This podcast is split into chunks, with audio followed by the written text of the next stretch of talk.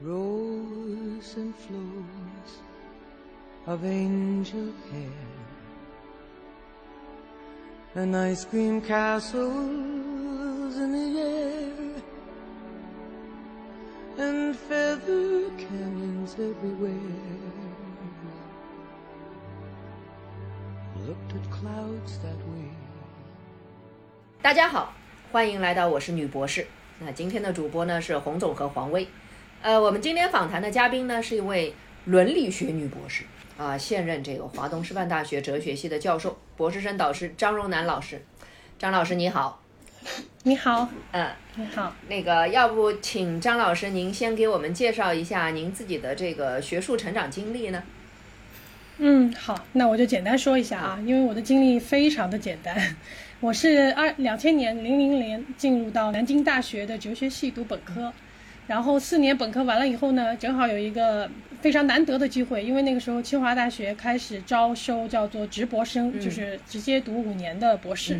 那么正好有这样一个机会呢，所以我就去了清华大学，然后就读伦理学的博士。啊，所以五年之后啊，中间有一年在美国啊，这个做交换生，然后五年之后呢，就顺利的从清华大学博士毕业了。而且那个时候呢，特别幸运的是呢，还没有所有的高校都要求说一定要做什么师资博士后之类的，所以我就找了一个相对对女性比较友好的华东师范大学。然后，因为当时也是想要去哲学哲学系找一个教职啊，因为某种自己的想法啊，还是想做学术更多一点，所以。当时就这样只身来到了上海。你这个给我们的听众传递了一个很好的信息，就是这华东师范大学对女性比较友好。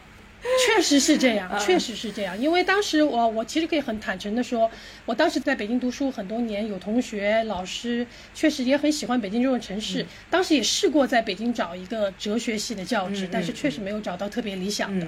所以后来到华师大来，然后很快人家就给了我 offer 啊，所以我就就来了。说明他们很有眼光。嗯，我们 我们这个还是从您的这个个人经历开始聊哈。待会儿我们再来聊伦理学。我们先来讲一下你这个哲学。就你当初为什么会选择哲学专业呢？我我我也要坦白的说，我不是选的，我是调剂的。其实我猜到这个。对我们那个时候零零级的哲学，我们班大概是我记不住是。最开始三十个人，后来有转系还是怎么样？只有一个女生，她是报的哲学，其他所有人都是调剂的。但是这个情况，我想告诉大家的是，到今天已经发生了很大的变化。比如说现在，现在我们华师大哲学系的话，有很多学生是第一志愿报哲学来的。大家对哲学了解的越来越多了之后，就不会带着像不知道哲学是做什么，或者把哲学简单的等同于某些东西、某些教条。嗯，所以会对它有更多的认可吧。你觉得你选了这个专业以后，至少是一开始的时候是分配进去的，是的。但是你也学了那么多年，我相信你自己的同学有很多都转行了啊，当记者的、当老师的，肯定都有。呃，据你所知，就是你现在你们原来班上的同学还有多少人在从事这个哲学研究的工作？哇，我们班应该算是比较多的，据我所知还有八个人在学姐。哦，所以这个比例已经很高了，三分之一。我我相信可能不一定是，比如说前几节后几节可能要达到这个比例也不算很多，啊，但是我们班大概现在还有七到八个人在在学术界，啊，有一些已经是全国知名的教授了，还有一些可能在社科院啊、研究所啊这样子。所以，但不管怎么说，这个比例还是比较高的，因为我们都知道，本科它这个专业的话，其实对我们后来的职业的影响并不是那么大，对吧？啊，你是这样觉得的，嗯。啊，尤其是文科，很多学文科的学生最后出来真的是万金油，什么都干的。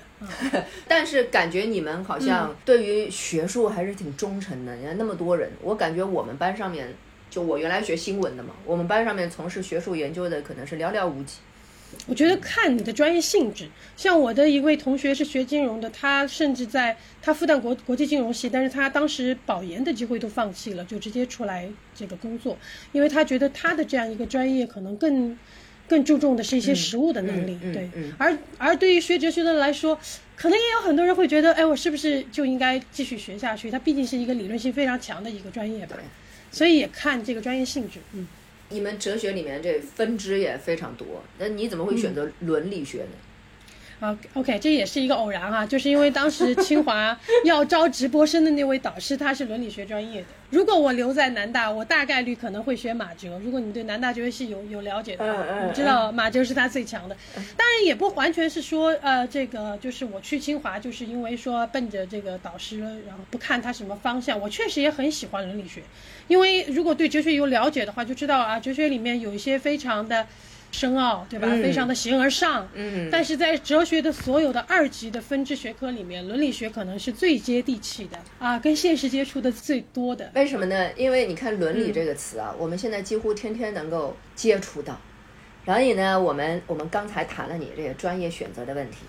我感觉就是你一路发展起来都很顺，虽然阴差阳错的进了这个哲学系，但是你看你后面一路哈走的都很顺。我们接下来谈谈你这个伦理学。你这研究伦理学，我们中文里面有一个词叫做伦理道德。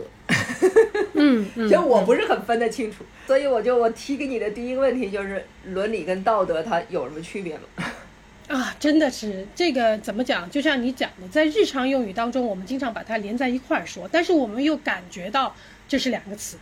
而且实际上，在中文里面，在老子的道《道德经》里面，道和德也是分开的。嗯，所以我简单说一下吧，因为这个在学术界也有讨论啊，就是伦理跟道德有什么区别？有两种不同的看法。啊，一种看法是会说呢，伦理呢是一个外在社会对人的行为要求，比如说我们啊，我们知道中国传统社会有三从四德啊，对女性的，那这个就是一个外在的社会的对个体的行为的约束，对吧？它是一个外在的东西。那么与与此相对呢，有的人说呢，道德呢是一种内化于心的、内在于个体心中的一种态度跟规范。也就是说，我认为怎么做是对的，所以它更多的有一个主体的认可在里面。这是一种区分伦理跟道德的方式。我可不可以那么讲，就是道德是不是意味着就是我只能要求我自己，那我不能去要求别人？但伦理我可以要求你去遵从这个伦理。所以这是这是一个区分的标准哈，就是说把伦理看作是一个外在的，把道德看作是一个内在的。如果我们对应于中国古代的，比如说儒家的学说的话，你就会发现儒家其实也有对人和礼的区分，对吧？嗯，对。礼。哎，那些礼，比如三从四德啊，或者说这个见到了这个王公贵族要怎么行礼啊，这个都是属于这个伦伦伦理啊。伦理它规范的，它调节的是人伦关系，对吧？而道德呢，其实更多的考虑的是行为者的一个内在的动机，我是不是真的想要去做？这么做对于我我自己良心上过不过得去，对吧？他可能更多的是这样的一个理解。但我其实我今天想要说的还不是这样的一个区分啊，这个区分当然可能对于我们理解中国古代的这样一个伦理和道德区分比较有用。我想还还想介绍另外一个理解啊，这个理解可能是更更多跟西方啊来自于西方的一个区分，他把伦理看作是一个更个体相关的一个事儿，也就是我们每一个人如何去过一种好的生活。这是一个伦理问题，而他把道德看作是人和人交往的一个规范性的法则，把道德看作是一个公共的事儿。我觉得这个可能是不是更接近我们今天的理解？我不知道你们觉得。哎，如果你说伦理是一个个人的一个观念的话，那它应该是一个我自己自自己内化的一个东西，我想要怎么样？那如果道德是一个讲如何规范人与人之间的关系啊，如何去过一种公共生活，那看上去好像反而是。我必须要符合公共的要求，如何去满足公共的需求？这好像跟我们的这个是正好相反，对，嗯嗯。所以黄老师你怎么看？你觉得这两种区分哪哪一个你觉得更贴近于我们今天的人对伦理和道德的不同理解？我自己直观的一个感受可能会，我不知道是不是因为比较传统的关系，就是可能第一反应就是说到伦理的话，我们就会说，呃，人和人之间的是是这种感觉。对我也是。道德是是内化或者说。这样子的，因为我们中国人听到“伦”这个字嘛，人伦，那就是人与人之间的关系，父子人伦，这个夫妻人伦，这个君臣人伦，调节人与人之间的关系。我感觉我们的理解可能是这样子的。嗯，对，所以可能你们就会觉得西方的那个区分啊，把伦理看作是每一个人对于好生活的理解，把道德看作是公共的一个交往的规范性法则，你们会觉得有点。有一点跟我们拧一下，脑子里要转一下，才能才能反应过来。对啊，对，但这个确实呢，就是西方的这样一个区分呢，是跟今天当代世界的一个比较大的一个变化有关。就是西方人认为说，我们今天的世界实际上是一个价值多元化的世界，嗯也就是每个人可能对什么是好的生活都都有有不同样的的理解。嗯没错，所以我们要保护这种多样性，但是我们只能把这个多样性留在这个伦理的空间，就在私人生活当中，嗯对吧？你比如说你要做一个环保主义者，但是也许我就是一个消费主义者，那那我们这可能是 每个人的这个好生活的这个想法不一样。对但是公共的道德一定要有一些规范性的，大家都普遍认可的一致性的法则。嗯那比如说诚实守信啊，对吧？这些最基本的是作为道德。作为一些公共交往的规范，嗯所以他就在这样的一个基础上啊，今天当代的一些呃哲学家把伦理和道德做了这么一个区分。所以这样的一个区分的话，它是一个，比如说我们前面说的是因为东方和西方的关系呢，还是因为说这是我们日常生活和这个学科或者说学术的当中的分野呢？我觉得呃，它有东方和西方的这个分野。我觉得可能更重要的是有一个我们呃做学术的人很喜欢用的一个词，叫有一个古今之别，就是可能在古今之别对，因为可能在传统社会，我们会觉得说我们大家认可的好，我们认可的价值观都是差不多的，比较趋同嗯没错。但是今天的话，我们首先要接受，比如说当代的哲学家，他们一上来讨论价值论的问题，讨论这些问题，首先就会说我们要先承认或者接受价值多元论、嗯或者多元性的这样一个基本事实，他们把它称之为基本事实。其实这个伦理和道德在我们的日常生活当中可以说是息息相关，因为我们其实每个专业哈都有各自的伦理学。嗯，没错。你比方说我们、我们新闻专业有新闻伦理，对吧？大家都会讲这，甚至于啊，新闻伦理、职业道德构成了你说新闻是一个专业，构成了它这个新闻专业性的一个核心元素。你包括医生，那我们也会讲医生你要遵守医生的伦理吧。然后现在你看做科学研究。要通过那个什么伦理审查委员会的审核与确保你的这个研究不会对别人造成伤害。你比如说黄威，你们做这个历史文博工作，还是什么考古啊，你们有什么需要遵守的职业伦理这种吗？我们有一些很古旧的东西，也不知道古旧啊，就是说口口相传的。比如说那个，我们如果学呃考古专业或者这一类，一般我们是不会藏古，或者说这个就像现在说是做收藏嗯。啊，因为传统里面说你们这样子就是瓜田李下嘛，就是还是会呃啊当然这这就不是说呃不是什么铁律啊，不是说嗯嗯。你你你干这个一定不能或者怎么样，但是一般来说，呃，就是我们入行开始可能就会有相关的一些一些准则，嗯。就是类似的这一种，我不知道算不算这样的一个范畴里面，但是就是属于刚刚开始就记得很牢的一件事情，所以是不会去去碰这个领域。你们你们在上课的时候会教一些，你比因为比如说像我们新闻学，我们上课的时候有专门的课是教明确的一个课程明确的课是教这个新闻伦理，没有没有。你们没没有这样的课程，对我们有法规类的。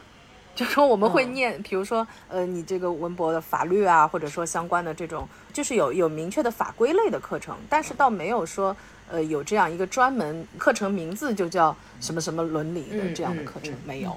那么刚刚洪总讲的这个，其实在伦理学里面它也是分的，就是我刚刚给你们讲的最早的讲的那个，其实是叫做理论伦理学，然后你说的这个呢，就是跟理论伦理学相对的，叫做应用伦理学。应用伦理学啊现在是成长的非常快、发展的非常迅猛的一个一个一个一个伦理学的门类。它基本上就是说呢，处理的就是各个领域当中具体的伦理学问题，比如说你说到的医学伦理呀、媒体媒体伦理呀、科技伦理呀、人工智能伦理呀，现在基本上啊嗯就是非常非常很热对，非常嗯非常热。这可不可以也说明，就是说我们现在的各行各业的新出来的新现象更多了，而这些现象呢，它没有办法通过古代的那种人伦的那种普遍的伦理来进行规范，但是呢，你又不能让它野蛮生长。你比如说现在 AI 出来了，嗯这 AI 的伦理现在是大谈特谈。我看很多专业的人，包括我们新闻专业的新闻伦理的人。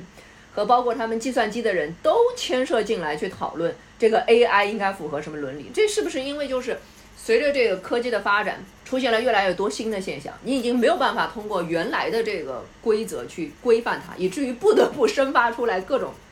零零散散的各种职业伦理，去解决这些现实的问题。是的，就像你所说的，因为整个社会发展的太快了，首先分工越来越细化，是吧？出现了各种职业门类。另外就是在这些不同的职业门类里面，随着新兴技术，尤其是 AI 技术的一个渗入，或者说啊、进入，或者是嵌入，那么现在呢，各种各样的这个新兴的这样的一些现实的问题，其实是倒逼伦理学家来做出回应。啊所以有的时候嗯我甚至会觉得伦理学家有一点，有一点无力啊，就是说呃，因为实际上技术已经走得很远了。你比如说之前嗯在生命伦理的时候，啊、大家可能知道前两年那个呃南方科技大学的那个贺建奎啊，我知道，对吧？嗯贺建奎他把这两个双胞胎的这个其中的有一个基因，他认为那个基因可能会导致他们容易易患这个他父亲还是母亲的这个艾滋病，嗯所以把它嗯剪掉了，对对吧？对，但是这个事情后来引发的这个学术上的震动，尤其是伦理方面、学术伦理方面、研究伦理方面的震动是非常大的，因为这样的实验基本上在研究伦理非常成熟的国家是不可能做的。不会发生，是不会发生的，对对的，因为它基本上违背了研究伦理的一些最基本的原则，包括像知情同意，嗯对吧？那、对我们现在知道医学伦理里面可能最基本的，我们大家可能所有人都知道的是知情同意，但是我们可能要来解读什么是知情同意。对你比如说那个贺建奎，他给那个双胞胎的父母做这样一个工作，说，哎，我给你们孩子做这个，完了以后他就不会患病。啊，父母可能只知道这一层，然后就同意了，对对吧？但其实他并不知道其他的风险，他没有完全的告知，所以他其实这个嗯是很多欺骗性的、违背伦理道德的事情在在做，对吧？你像我们是做这个社会科学研究的，嗯你在国外的话，其实社科研究也是需要通过这个伦理审查委员会的认可审核以后，你才能够做的。但我们国内做社科研究，其实现在这一块儿伦理审查方面，更多的还是在一个内在自己判断要符合伦理，但其实并没有一个程序说你必须要通过这程序你才。你才能去呃做访谈啊，去做数据搜集啊，并没有这样的要求，所以其实这一块儿来说，可能也是一个未来会发展的一个方向。嗯，对，其实刚刚张老师说到一个，我也比较好奇，就像你说的，就是可能社会在不停的发展，然后就不停的冒各种各样的问题。其实我也在看，就是您做过的过往的很多研究，其实我发现就是覆盖的这个面非常非常的广，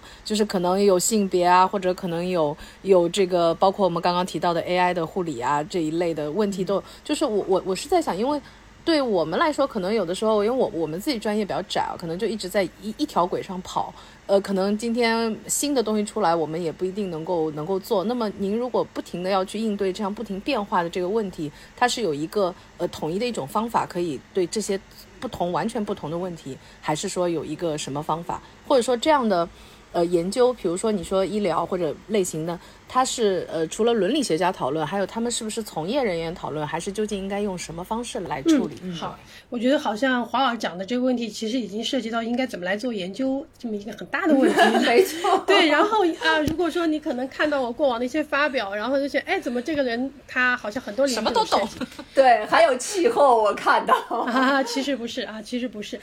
啊，就是比如说我之前可能你看到的发表的有一篇文章是讲这个护理机器人，如果说对对对进入养老领域，我们应该怎么去规避啊规避它的这样一个伦理风险？那实际上这是我做的一个课题，就是伦理学和哲学视角下的老年关切。然后我正好这本书啊，我不知道是今年年底或者明年会出来。是这个里面其中的考虑的一个问题啊，就是这个就涉及到我们怎么去理解老年。那你说我其实是个老年学家吗？我不是，我也不是一个专门研究老年的社会学家。但是我关心的，我一直在做的，从博士毕业开始一直在做的，都是一个关于人怎么去理解自己，也就是自我认同。那么我的博士论文是研究的一个西方的哲学家，他是做这个在西方的自我认同怎么去理解自我这个问题上啊有非常深入的一个研究的一个人。那我的博士论文可能就是对他做一个专题研究。那么之后呢，我就跳开了他，把它作为我的思想资源当中，或者说思想资源库当中其中的一个很重要的资源，但是重新拉了一条线索。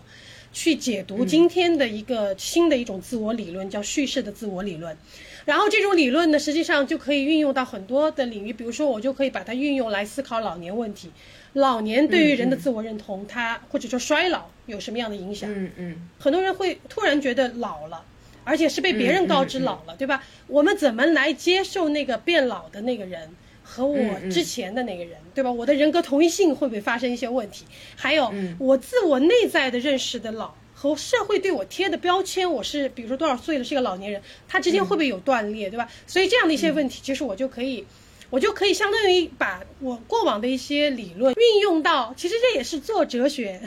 或者做伦理学的一种方式，把它用到这个领域去思考这个问题。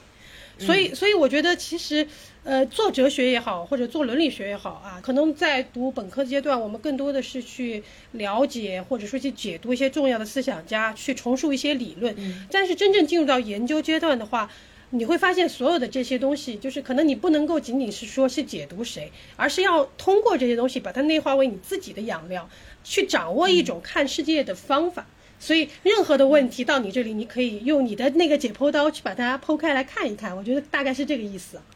那张老师，我感觉哈，现在这个哲学和心理学，嗯，是越来越接近。嗯，就像你刚才讲到的一些词。自我认同，嗯，人格，嗯啊，你想要过一种什么样的生活？嗯就是感觉哲学和心理学都在关注人如何在这个时代应对不确定性，嗯，怎么样保持尊严的生活，嗯，怎么样去寻找生活的意义，嗯，呃，我记得前几年我去见一个精神科的医生，然后他跟我说，他说这很多人的心理问题，有一些呢，他是精神科能够解决的。他有一些，他不是心理问题，是哲学问题，说我们解决不了，你知道吗？我听完以后，我觉得非常认同。然后我看你们华师大哲学系在这个疫情期间，哎，又举办了一些关于这心理健康的这研讨，是吧？讲在这个疫情蔓延底下生活的意义。那我看心理学也会做很多这方面的研讨。你觉得就是学哲学对于我们寻找这生活的意义，它有什么帮助吗？就它是特别。哪些问题属于是哲学的问题，不是心理的问题？好，可能很多哲学家会觉得心理学更多的是把这个时代的一些症候或者病症啊，看作是一个很理所当然的事情，然后甚至把它作为是一个病理学的一个特征，然后来加以处理，而且这种处理呢，是以一种类似于医学的方式，就是是去治疗。所以，所以当我不知道哈，我们因为没有跟心理医生做过一对一的访谈，所以其实这个 这个是非常值得去做的一件事儿啊啊！我不知道他们的那个聊天或者是那个那个治疗的过程，是不是说要去问到你的一些困惑、烦恼，然后去帮你去分析啊是什么样的原因造成或怎么样啊？但我觉得他可能更多的实际上是就你的这样一个表征，或者说我们说这个症状，然后去寻找一个解决的方案。但哲学首先它可能不会有这么还原论式的一个理解，嗯，它可能也跟心理学一样，它要去追本溯源，它去想为什么。嗯，但是呢，我为什么说它不是那么还原性的呢？就是他可能还会觉得说这可能不是你一个人的问题，他可能会告诉你说，哎，比如说你很多人啊，现在很多人工作上的倦怠、过劳、内卷，对吧？大家在一个公司里面都比谁下班下得更晚，然后他会说，哎，他会说你这个。其实，其实你可以想一想，你是不是可以跳脱出来，而不是去跟别人拼这个工作时长？嗯嗯。因为本身这种内卷、这种无意义的消耗，它就是有问题。嗯。对吧？它可能是资本家想出了一种什么方式，其实那个池子就这么大，嗯。然后扔扔一块东西上去，让你们拼命的内卷，然后拉开你们的差距，对吧？你有没有办法就是跳脱出这个来，去重新看待你工作的意义？但有的时候你会觉得，哎，可能哲学。他没有办法像心理学或者医学那样直接给你一个小药片，然后你把它吞下去，对，完了以后你就舒服了，对吧？嗯嗯。呃，他但是他会告诉你说，你可能要把你从你现在现在里面的那个处境里面稍微抽身出来一点，嗯，然后去看这个处境本身是不是有问题的。那可能很多人会说，OK。可是我也没有办法去学这个，哎，对，就还有就是我没有办法去学哲学专业，我也不可能为了说让我的生活读得更变得更有意义，我去读一个哲学博士再来解决这些问题，那我应该怎么办呢？不需要读哲学博士啊，你可以去，你可以去读一些这个很好的一些，比如说像《忏悔录》啊类似的这样一种内心剖析的一些哲学书。嗯。然后你也可以尝试着去去跟别人聊天，嗯，以一种哲学的方式去询问、去提问题。嗯嗯。啊，就是很多人都会说，尤其是理工科的学生哈，最开始来上哲学课的时候，经常会说，好像你们文科的课都没有答案啊，都是学文科的，都知道啊。啊，然后我们就会说，是的，我们永远都在问那些问题。对，但是这些问题在不同的时代，它可能呈现的方式是不一样的啊。嗯，会有很多理科生来上你们的课吗？呃，如果说是面向全校的通识课，会有的。啊，这个我记得我上哲学课，因为我跟这个张老师是校友。我上哲学课，我在本科的时候上那《哲学概论》，我记不得是徐小耀老师还是顾素老师给我们上的了。他就讲的哲学是什么。我记得特别印象深刻的一个比喻，说哲学是密涅瓦的猫头鹰，黄昏时分才起飞，是不是？你们也上过 那个？对，最记得徐小月老师每次都会来安慰我们学哲学的人来说，哲学系的学生说哲学是无用之大用，对，这是开学的时候就开始跟我们讲的。对我们学是我们没有就是正儿八经教授学哲学概论，就是我们的所有的课程后面都有一个史字，就是我们都是哲学史，对吧？就每一个都是这个课程。因为我们其实我我不知道，就是我们学历史有的时候刚刚说到的那种，常常会被别人问到说，哎，你你你学了半天有什么用？或者说你你这个有的时候眉飞色舞讲了一大堆东西，大家几乎是把这个东西当当故事听的。特别是这两年文博什么火了之后，大家还觉得至少我们还能去刨个坑儿，是吧？对吧？大家对历史还是有一对对对点概念，就是我学一个，比如说鉴宝啊什么。对，当时因为我们这个可能我们这个节目其实也也想给这个年轻人一些建议哈，就是比如说呃，至少当时我们大家能想到的，我们的这个专业最远的一个就是唯一的一个出路，叫你能去当一个历史老师。就是这是大家很多人想说，哎，你念历史能干嘛？想了半天，你可能可以去当一个历史老师。那其实有没有人会问，就说，哎，你们读哲学的，那最后出来呃干嘛去？就除了像您这样说当老师，或者说就是做专业的这个研究了，研究工作我。觉得这个问题大概是所有的哲学系新生的家长最关心的问题，就是四年之后我的孩子还能去哪？嗯，对对，去哪怎么回答他们？我们怎么回答？然后我们说，呃，你可以选择做研究，但是你也可以去选择做其他的任何的相关的工作，嗯都可以。嗯，对，有然后我们会说，哲学其实更多的教给学生的是一种思维的方式，嗯。比如说一种说理，啊，逻辑分析、嗯论证。嗯。那么这种思维方式和能力，其实可以内化到很多的不同的这个职业当中去啊，不管你是在政府部门做一些行政工作，嗯。啊，或者说是在咨询业里面去做一些咨询工作，嗯。其实哲学的这样一种分析和思维的方式，都是可以有有帮助的。嗯那对于我自己来说的话，虽然我是做专业研究的，但是我会感觉到，大概十多年了吧哈，就是如果说从这个嗯博士毕业真真正拿到教职开始到现在也有十十一二年了，我倒是觉得哲学对我的帮助是它真的帮助我了解自己更多。哎，我跟你讲，我博士阶段的时候，我辅修的心理学。我的朋友问我说：“你学心理学有什么样的获得？”我说：“我觉得我获得的最大的就是对我自己的认识。我我估计可能读完博士都是这样的结果，是吗？是吗？是吗？啊，我觉得会帮助我们了解自己，而且也也帮助我们了解他人。比如说，帮助我们可以更好的去共情别人。但有的时候，啊，你会看到有的人他会陷在他自己的那个视角里面，然后他会有一些主张。但是有的时候你会，如果说你可能缺乏这样一个哲学的这样一种学习的过程啊，或者其他的学科的学习的过程，你就会去指责他说你怎么这么狭隘，你怎么看不到这些？但慢慢的你会理理解到，原来是他真的就在那个视角里面，嗯认为他看到的那个世界，嗯这就是好的，这就是坏的，这就是黑的，这就是白的。嗯然后你就会想着说，哎，有没有可能性我不是直接去反驳他，而是去通过聊天，或者甚至带他去感受嗯一些他没有感受过的现实，从而改变他，或者去拓宽他的这样一个视角。嗯所以我觉得哲学可以帮助我们更好的了解自己，了解他人，嗯从而帮助我们更好的与他人沟通。啊、在一个公共的世界里面，哲学可能会给我们一个说理的能力啊，帮助我们更好的参与到很多公共话题的辩论啊，可以去做一些引导者。比嗯。如说，哲学家其实在我觉得，尤其像学伦理学的人，在一些公共议题上，其实是可以更多的去去参与，然后不是说去提供答案，也不是说去做裁决者，而是说更好的去引导这个讨哎。这个我觉得很有意思，嗯。张老师，正好我有一个问题，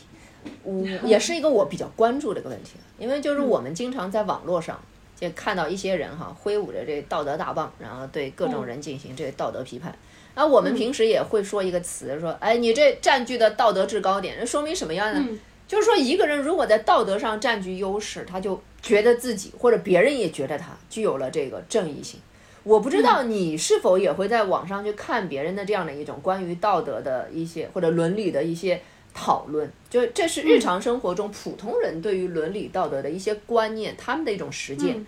但是这个实践有的时候，它是不是会有一个尺度和标准？嗯，那我们怎么样可以引导人们更好的来使用这些概念？嗯，呃，我不知道呃关注的算不算多哈，就是啊、嗯我会经常注意到有一些讨论，比如说这个在地铁上也好，或者说在公交车上也好，年轻人不给老年人让座，啊，对对对对，嗯老年人或者就会很愤怒，甚至他们会有争吵或者有别的，对吧？还有一些关于比如说地铁上的那个有一些特殊的座位，就是要不要让出来，嗯类似的这样的。啊，是挺多的，对吧？嗯然后其实我会发现很多的，就是您刚刚提到的这个道德制高点的问题，其实很多的那些占据道德制高点的人呢，他有一个问题，就是他是站在一个，他不是代入自己站在那个点上，嗯他是站在那个点上做一个裁决者，嗯就是说你这个不对，你那个不好，或者说你还怎么怎么样。包嗯括好像疫情期间还有一个事儿特别让人痛心的，有一个好像不是很宽裕的一个一个一个这个女士，嗯，她让一个外卖员去给她的母亲很远的母亲送药嗯或者怎么样，后来她支付了两百块钱，直接被网暴，然后她自杀了，对吧？嗯就是类似这样的事情真的很多。但就是说，在这这些事情里面，你就会发现，这所有的这些喷子也好，或者占据道德制高点的这些人也好，他们就站在一个特别高的这个道德的这样一个品行的一个很高的一个点上，然后对于那些他们认为没有达到他们标准的人进行道德的嗯嗯裁决，甚至进行一些审判，对吧？然后。啊，这其实是很成问题的，因为其实，在伦理学里面，我们其实会讨论，嗯。啊，比如说我们会讨论什么是一般性的伦理义务，什么是什么是一般性的道德义务，什么是超道德义务，嗯嗯，他们要求的就是超道德超道德的嗯很多时候都是，而且实际上是他们自己不见得做得到，但是他们一定要求别人做得到。当然，这可能也会涉及到一个网络伦理的问题。我们今天所有的这种网络讨论都没有一个类似于网络公约或者伦理公约一样，好像大家只要在网上匿名，只要好像说什么话都可以啊，这这也是一个问题。嗯这个我感觉就是因为哲学吧，我们更多研究的，呃，包括我们社会科学其实也是一样，我感觉有更多研究的可能是一个阴然的世界。嗯，没错。呃，但是我们身处的是一个实然的世界，这其实也是你为什么说心理学会把一个现象当做是一个现象，就是这是我一个要解决的一个问题去看待，其实就是这样，就我们身处的是一个实然的世界。我自己的一个感受啊，就是我在读博士的时候，我们也要看很多那种规范性的理论，比如说哈贝马斯啊、杜威啊，嗯，你知道对吧？都看都 看，看这个理论家构建的一个，哎，这个世界应该怎么样，怎么样才是更好的。但是你回头你就会有两个感觉，我自己觉得，一个就是会有一种绝望感，就你很痛苦，你就是做不到啊。嗯 我知道这个很好，但是我没法实践。第二个呢，就是可能会有点虚无感。嗯为什么我要研究这个？因为我以前做科研的时候，我就会有这种现实和理论的这种撕裂感，有的时候就做不下去。所以你看，很多人都为什么读博士读到后来读不下去了呢？我觉得很多人就是文科博士读到后来就产生了这种巨大的虚无感。你会不会也有这样的一些过程？我还好，可能我太喜欢在这个阴然的世界里。啊啊哦，对，啊！我最开始报南大的时候，我的第一个志愿是经济学。哦，我的意思就是，我就是特别喜欢做理论啊，所以我倒没有觉得说一定要说。那么我现在来讲一讲理论跟现实的关系是什么啊？就是你所说的应然跟实然，或者说哲学家也好，或者说呃经济学家也好，或者他们都讨论理想的模型，哲学家讨论那个现实的乌托邦，嗯讨论那个最好的世界、最公平、最正义的世界是什么。而现实当中，我们会看到的可能更多是丛林法则，是弱肉强食。我们对现实的一切感到无力，然后我又就像刚刚讲到的，我在这个环境里面，我又必须得服从这个环境的这个默认的规则，嗯嗯否则我就没有办法活下去，对吧？嗯嗯那么觉得能做什么？所以我想说，可能是两个方面吧。嗯就是一个方面，从近来看，它还是有可能影响我们的政策的，因为我们知道很多时候政策的出台，它是有一个价值的这个内在的一个引导性在里面。伦理学当中讨论也会讨论很多关于公平正义的一个问嗯题。嗯嗯嗯啊、那么二十一世纪最伟大的讨论公平正义的思想家是美国哈佛大学已故的哲学叫罗尔嗯，斯。罗尔斯。那么啊，对，罗尔斯写了一本《正义论》，这可能你们多少听说过一点。那么在《正义论》里面，他给出了正义的两条原则。第一个原则呢，就是自由的优先性，要保证所有人的基本自由。嗯。那么其实更有意思的是他的第二条原则，因为他是一个自由主义者，但是他要处理平等，他就把平等放在了他的第二个原则。嗯嗯那么在这个第二个原则当中呢，他对平等呢给出了两个解释啊。第一个就是我们要满足的平等是机会平等，嗯所有人的机会平等。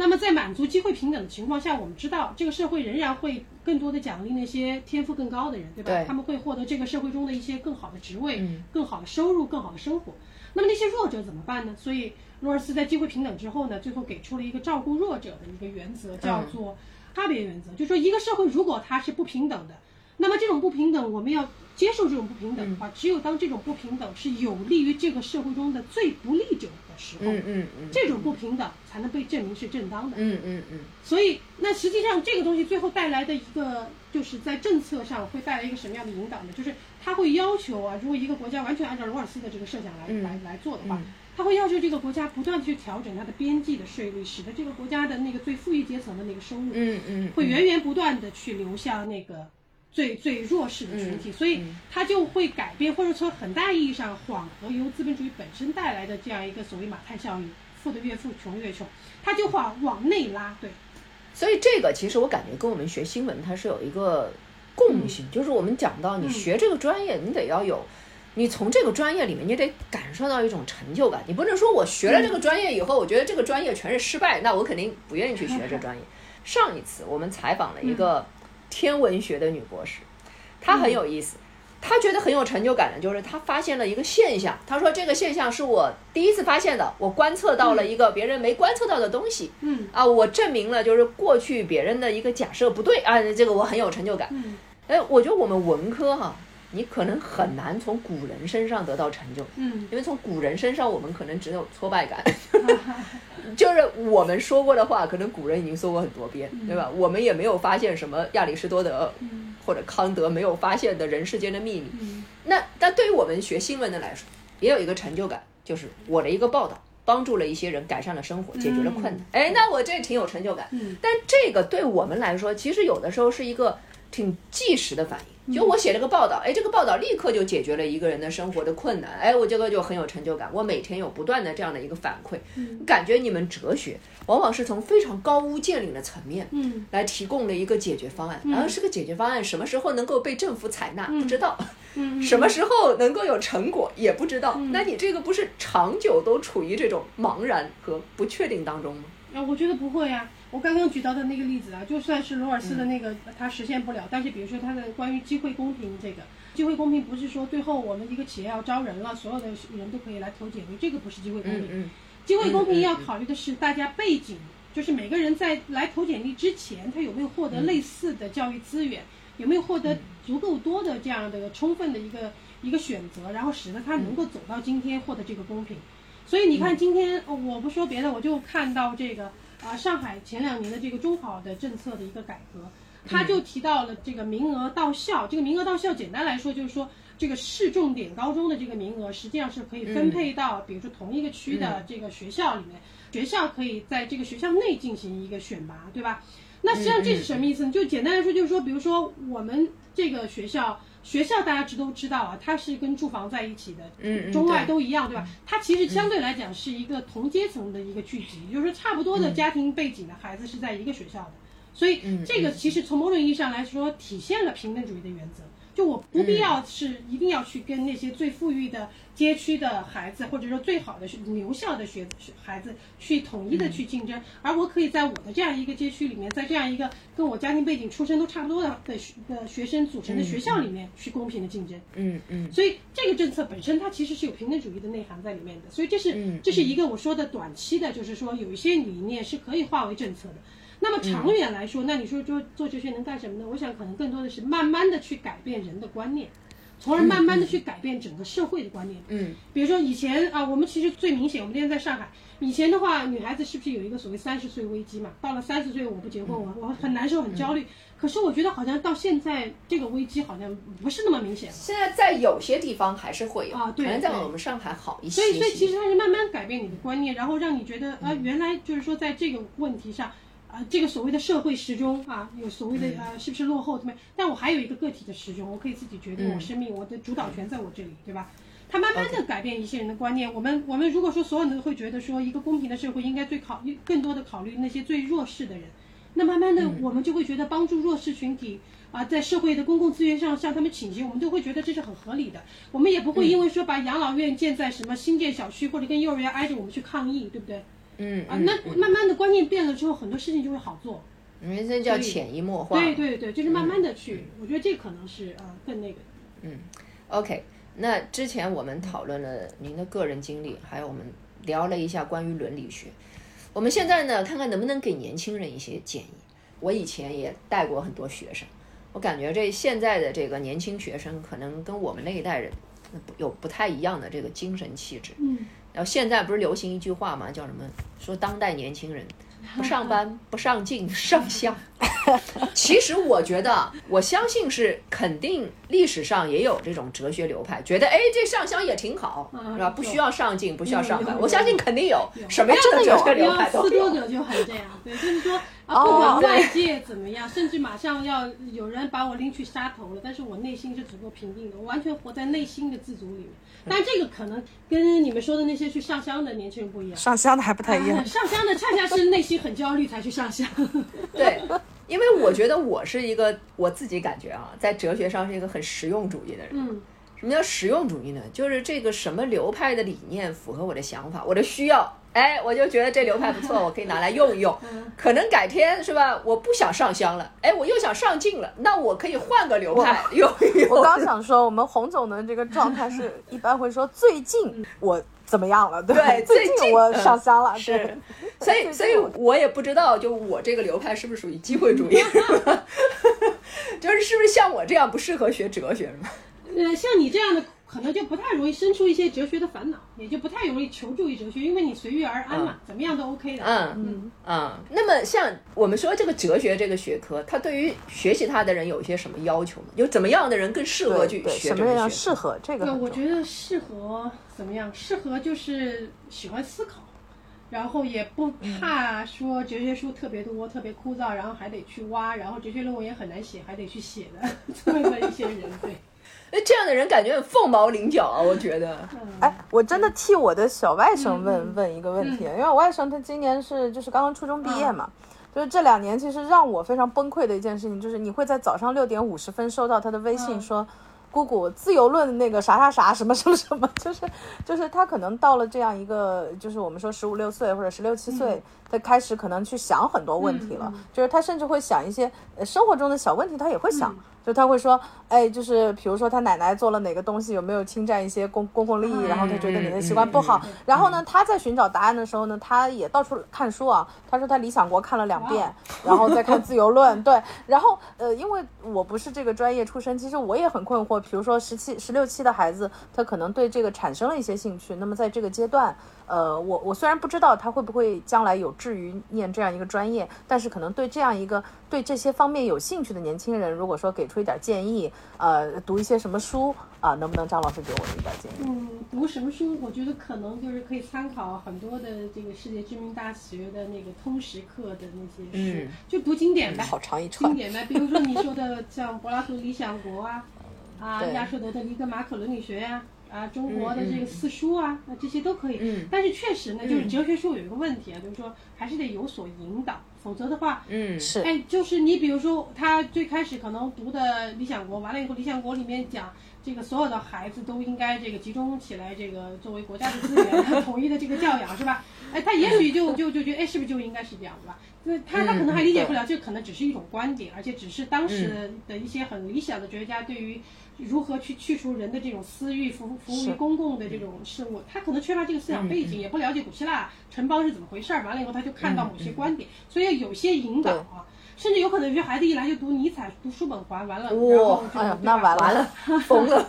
对，所以对。所以可能还是先读一些相对来说好读的，然后相对来说倾向性不要那么强的吧。嗯，对，也是我们很痛苦的地方，因为就是可能说我们以前读书的是有一个大概的一个境界，比如说一开始我们先读小说啊、后来可能看了传记，再看历史学，再看历史哲学，再看哲学，就是可能有这样的一个呃，就是慢慢上来的感、感觉。因为现在非常多元化，因为他们接受信息的呃渠道也很不一样，可能现在很多公众号啊，什么视频号也特别多，可能就是噌拿出来一句，咔拿出来一段，嗯，呃，经常让我有种感觉，就是我不知道从何说起。就像您说的，可能你是不是先得念一下那个时代的历史，你知道他在什么环境下讲了这个内容，就是可能这个是是真的，确实是一个、一个挺挺挺要命的事儿。我有一个朋友，他的孩子也是差不多是初中快要读高中的阶段，就就差不多那个年对，然后他也是个儿子，然后他跟我说，他前段时间很焦虑的跟我说，他初三的时候他还想学计算机呢，我觉得挺好。他现在高一了，他突然之间跟我说他想去学哲学。了，然后他问我对，然后他问我说这个字该怎么办？然后他也是个大学老师，嗯，然后我说没有怎么办，他可能高二的时候他又换了，就换了，就换了。对，我我也遇到过一个案例，是高一的时候想要做考古学家，就是呃文博哲这块，然后找我说你要不要呃怎么样给他引导一下，还还没还没转过弯来，高二的时候跟我说不用了，他已经开始研究生物了，就是转的特别快。对。就是那我们知道张老师，你是一路读这哲学哈，从本科读到博士，然后现在是哲学系的博导。那我们看起来这个特别顺利，一帆风顺。那当然，其中我知道肯定也会有一些坎坷，对吧？呃，您您您能给我们介绍一下，就是如果读哲学并且想要从事学术工作的话，这个学术体系内的进阶之路是什么样的？嗯，什么样的人适合去爬这个天梯啊，能够走得顺利一点？嗯，对，像你说的一样，我特别顺。我之所以特别顺，就是因为我当时特别讨巧的读了一个直博，所以我是五年就拿到博士，二十七岁就开始找教职，呃，然后就进入高校，所以这是一个特别大的优势。因为其实我也知道学术界有很多朋友，他们呃他们是后来比如工作之后是因为真心的喜爱，然后又回来读博士，然后又去找教职，但是因为这个原因呢，他们可能进入高校的时间就比我晚。那么这个当然对于做研究来说多晚都不算晚，但是你知道在学术界的话，你要晋升的话有很多的门槛，比如说在规定的这个年限啊，你你要申请国家级的青年项目，它是三十五岁是一个坎。然后或者有一些人才项目，它也是，比如说四十岁或者四十五岁是一个坎，所以这个年龄从无形当中就给给了人很大的压力，当然也可能就使得人会有点急躁，说我是不是要更年轻的去出出很多东西去出名，然后我才有机会再往上走，确实是有这样的一个问题在，所以所以我觉得怎么讲呢？就是说这个东西分两步来看吧。如果纯粹从我们刚刚洪总说的实用主义的角度来看，确实要考虑一下这个年龄啊，就是。呃，那么你尽早的拿到学位，尽早的去获得一个教职，对于你后面的发展来说呢，就有更多的试错的机会。我举一个例子，其实我拿到省部级的项目，因为当时我评这个副高职称的时候，是需要有一个省部级的项目的。实际上我之前，因为我在读博士期间，呃，我没有帮导师申请过任何这种国家级的或者什么样的项目，我对申请项目一窍不通。所以我在申请项目的时候也没有人指点我，对吧？然后最后最开始三年我都没有拿到一个像样的项目，但后来第四年可能就中了。但因为我年轻嘛，所以我那个年龄还是很很很好，就是在赶在那个之前我就拿到青年项目，然后也就顺利的评上了这个副高。嗯。而且学术界是这样子的，就是你越往上走，你的你的这个曝光率越高，你后面的发表也好，你申项目也好，它的这个。程度就就就越容易，更容易，更顺一点。啊，如果说你最开始那第一步都迈不出去，你以后就越来越难。比如说你一直拿不到项目，一直晋升不了，然后文章也一直发不出来，那你后面就会很难。所以，所以呃，我不知道该怎么去评论这样的一个一个现实吧。就像我刚刚说到的，或者我们大家都说到的，环境就是这样，对吧？至少目前的环境是这样。学术界其实也非常的卷。年轻人 非常非常的卷。现在不管你是国内还是国外顶尖高校的这个师生，你要找到一个像样的教职，都是要看发表的，一定看你的你的期刊是不是发表在国内或者国外的一些知名的甚至权威的期刊，你才有机会去拼一个在这种九八五名校来来这个应聘的这样一个机会啊。所以，而且教职的话，他也会看，比如说每一个专业。我想不光是哲学系，其他系也是这样。可能正好说，哎，正好说，比如说我这今年哦，比如我历史系，我正好是古代史缺一个老师，那我可能正好今年古代史毕业的学生就有有机会。但是你当代史的，你做的再好，这里不缺人。嗯，所以他这里面有运气的，对，有运气的成分。突然突然很想吐槽一下，我毕业的时候，呃，因为我是宗教史嘛，然后去去应聘，然后说。啊，我们今年要伊斯兰教史的，我做基督教史的，就就 是这怎么办？就是这个，对，所以你看这个就让你很很很难受。所以不管你做的多好，你还要看有没有这个机会，看有没有人向你伸出这个双手。但是在这个机这个这个问题呢，就是说我会发现有一些学生，他们会很敏锐的意识到这样一点，所以他在读研究生，而且在读博士期间就会去。参加一些国内学术界的一些会议，嗯嗯嗯，啊，或者说跟着导师去做一些课题，然后在参加会议的时候呢，如果有发言的机会，当然更好。然后认识一些人，让别人对他有所了解，这样的话，在求职的过程中也会有一些帮助吧。对，这个时候就需要我的这个实用主义。是的，所以现在真的很难。嗯，我也想问一下张老师哈，因为我们这个节目叫《我是女博士》，那我们也给女孩子一些建议。嗯，因为你知道这历史上吧，这女哲学家比较少。嗯嗯，像我个人，我很喜欢那个阿伦特，嗯，对吧？对，嗯，那您看，就是为什么女性哲学家那么少？我们女生学哲学有劣势吗？或者有什么优势吗？嗯，好吧，那么嗯，就要说一点点女性主义啊，就是确实确实就是在历史上，女生能够获得的机会，尤其是获得这样一种很艰深的在知识这个领域持续的去耕耘，然后去发表，尤其现在这样一个学术体制里面，就是要么发表要么毁灭的这样一个体制里面，一个女生 要坚持的往上走的这样一个。这样的一个难度是是挺大的，但是我想说的是啊啊，包括还有地域歧视啊。因为因为很多很多年前就有人说，我们国家最顶级的那几所大学哲学系里面是没有女教女女女的教职的，我很欣喜啊。比如说，比如 P 打头的那个大学，现在是因为有有女老师了啊，好不容易啊。但是但是像我们系，其实女老师还蛮多的，女老师还蛮多的。而且我的很好几位女同事，我觉得她们都做的非常的优秀的。她们这是近近些年来的变化吗？还是说就是确实是这些年的变化？我觉得也是近些年吧，然后差不多跟我同期入职的有好几位女老师也做得非常好，但是他们跟我一样有一点很幸运的就是，虽然我们都经历了育儿，但是我们的家庭，尤其是简简单说就是我们的长辈给了我们很大的支持啊，所以如果没有这个支持，基本上是不可能的。是，嗯，所以在座的两位应该都同感对吧？就是说你如果还要兼顾事业的话，如果你家里。你的没有人帮你照看，尤其孩子最小的那几年，没有人帮你的话，你接你是不可能的。而且你的事业是不能断掉的。你比如说学术界，你最多一年不发 paper 吧，你不可能两三年都不发，然后人家都不知道有你这个人了。他不会管你生了一个还是两个孩子，然后但是问题是你你得持续的去出现在学术会议的场合去发表。嗯，所以所以这个其实是很很很有压力的一个事情。嗯，是。我师兄有一个一个话说也是很符合张老师说的话，他说我我一年不发表。就是我，我可能就变成了那个 seminar 的主持人，再不发表啊啊，先是变成评论人，就是就是大概一年不发表变成评论人，两三年不发表，我已经变成了主持人，就是在在场我就已经那个会已经不会再想起我来了，就那那一圈都不会再想起我来。那我想问一下张老师啊，因为因为今年高考的时候有一些人啊经常吐槽我们学文科，当然虽然我也吐槽学文科，这个如果你女儿要去学哲学。或者你的儿子你要去学哲学，你会赞成吗？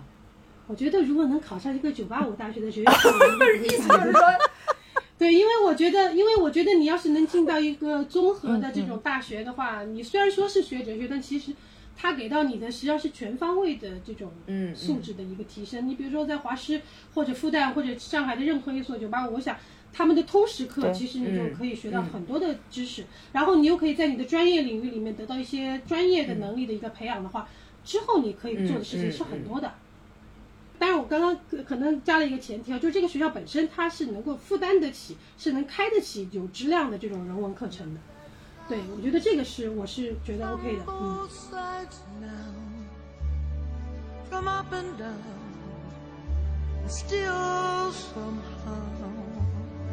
It's cloud illusions I recall. I really don't know clouds.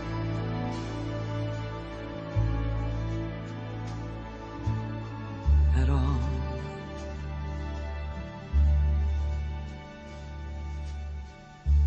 Moons and Junes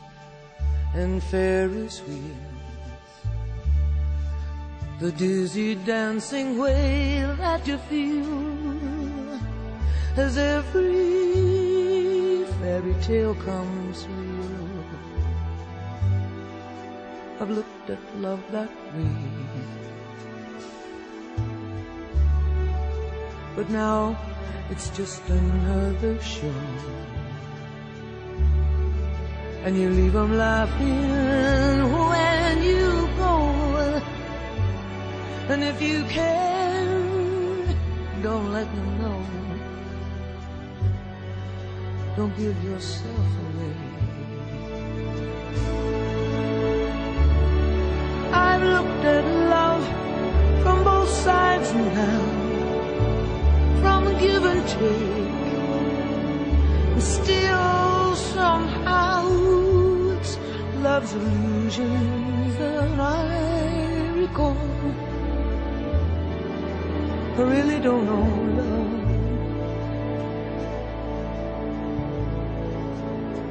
I really don't know love at all.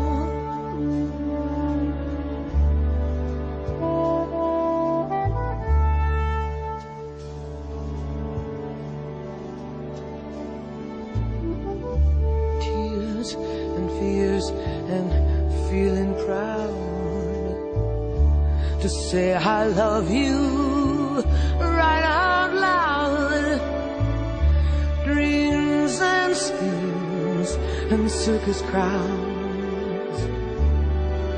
I've looked at life that way. Oh, but now, old friends, they're acting strange. And they shake their heads and they tell me that I've changed. Well, something's lost, but something's gained in living every day. I look at life from both sides now, from win and lose, and still somehow it's life's illusions I recall. I really don't know life at all.